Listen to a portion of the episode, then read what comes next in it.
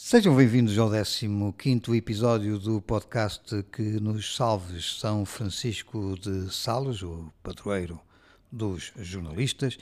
E hoje o apelo ao santo é para cuidar do Correio da Manhã. O Correio da Manhã que durante os últimos meses tem mostrado uma postura de alguma responsabilidade, ou de bastante responsabilidade, tem sido o Correio da Manhã que tem levantado muitos dos dos escândalos do atual governo, eh, mas o Correio da Manhã, na última semana, eh, foi o Correio da Manhã de outrora, o jornal tabloide e sensacionalista, eh, e é pena porque estava a arrepiar caminho, estava com uma imagem moderna, obviamente com muito sangue, muita, muita faca e alguidar, mas a ter uma postura de algum rigor ou de rigor, de algum cuidado na forma de abordar temas sensíveis, mas esta semana, na uh, edição de quinta-feira, temos o nosso Correio da Manhã a ser o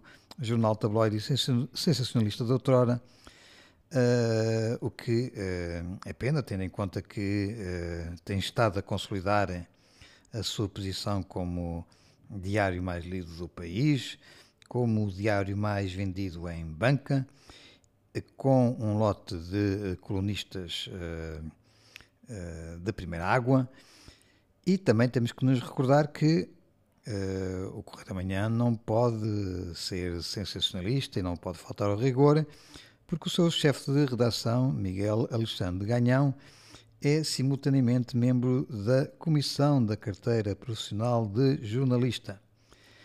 E, portanto, não pode fazer aquilo que fez na edição da passada quinta-feira, em que, em manchete, destaca que o famoso, ou já famoso, uh, ex-assessor de João Galamba, Frederico Pinheiro, esteve envolvido em cenas, e estou a, passar, estou a citar, em cena de pancadaria no refeitório com um colega da Comissão de Trabalhadores. Isto quando, antes de ir para o governo, era uh, jornalista na RTP. A manchete desta edição do Correio da Manhã, do passado dia 4 de maio, em letras garrafais, diz ex-adjunto de Calamba em agressões na RTP. E depois, antetítulo, crise política, Costa sem medo de telefonema de Marcelo, portanto isto antes até da, da crise que só uh, foi terminada, digamos assim, na sexta-feira passada, uh, quando uh, João Galamba apresentou a demissão, mas foi recusada por António Guterres e houve depois as uh, declarações do Presidente da República. Mas sobre esta ex-adjunto de Galamba em agressões na RTP, é uma manchete que chama depois a atenção às páginas 4 e 6 e vamos ler a página 6, porque na página 6 eh, aí vem Frederico Pinheiro envolvido em agressões na RTP. E tem como antetítulo Ex-adjunto de João Galamba protagonizou episódio de violência na cantina da empresa pública e eh, atacou colega da Comissão de Trabalhadores por causa da forma de defender os precários. Bom, Lido as gordas, aquilo que nós chamamos as gordas, e depois os antetítulos e o título da, da, quer da manchete, quer da notícia, se o leitor uh, não ler a notícia do jornalista uh, Duarte Faria, terá uma ideia de que uh, Frederico Pinheiro é uma pessoa violenta e, portanto, justifica-se quase que é expectável que a versão apontada por, eh, pelo Ministério ou pelo Governo sobre um, as cenas de, de, alegada violência que houve no Ministério das Infraestruturas sejam verdadeiras.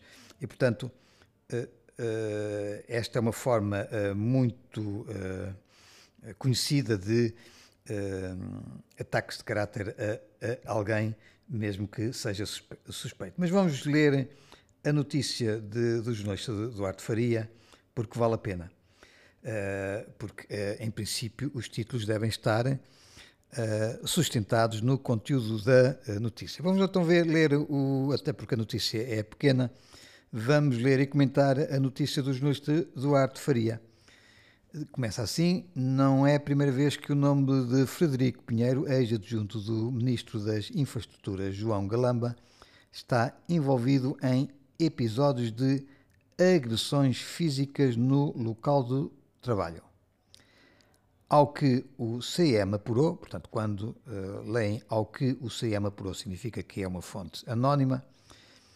Portanto, ao que o CM apurou, antes de ser requisitado para o governo em 2017, Pinheiro, que era então jornalista nas rádios da RTP, envolveu-se numa altercação com um membro da Comissão de Trabalhadores da uh, empresa pública de rádio e TV, situação que terá mesmo resultado em ameaças físicas. Bom, em que é que ficamos? A altercação não é propriamente uma agressão nem uma cena de pancadaria, a altercação é basicamente uma discussão acalorada. Pode haver gritos, pode haver vozes mais uh, elevadas, mas uh, uma altercação está muito longe de uma cena de pancadaria e, para além disso, se esta altercação terá resultado em ameaças físicas, significa que eh, não terá havido vias de facto. Só que, nesta primeira parte da notícia, já eh, não se confirma aquilo que vem na manchete e no título da uh, página 6. Mas continuemos.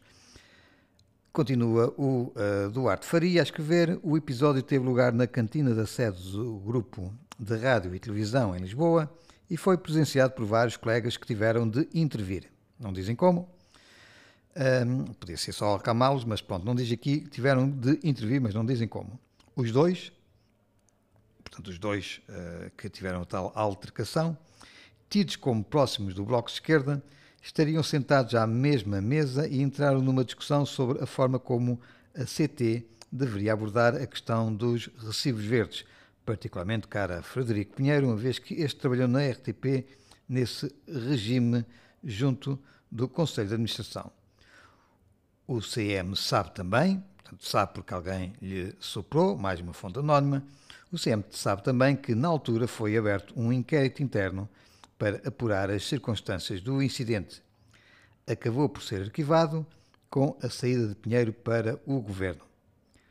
Questionado pelo CM sobre este caso, Frederico Pinheiro respondeu: Não vou uh, efetuar nenhum comentário sobre qualquer hipotético episódio da minha vida pessoal ou de qualquer outra pessoa cujo surgimento não é mais do que denegrir a minha imagem pessoal. Fim de citação.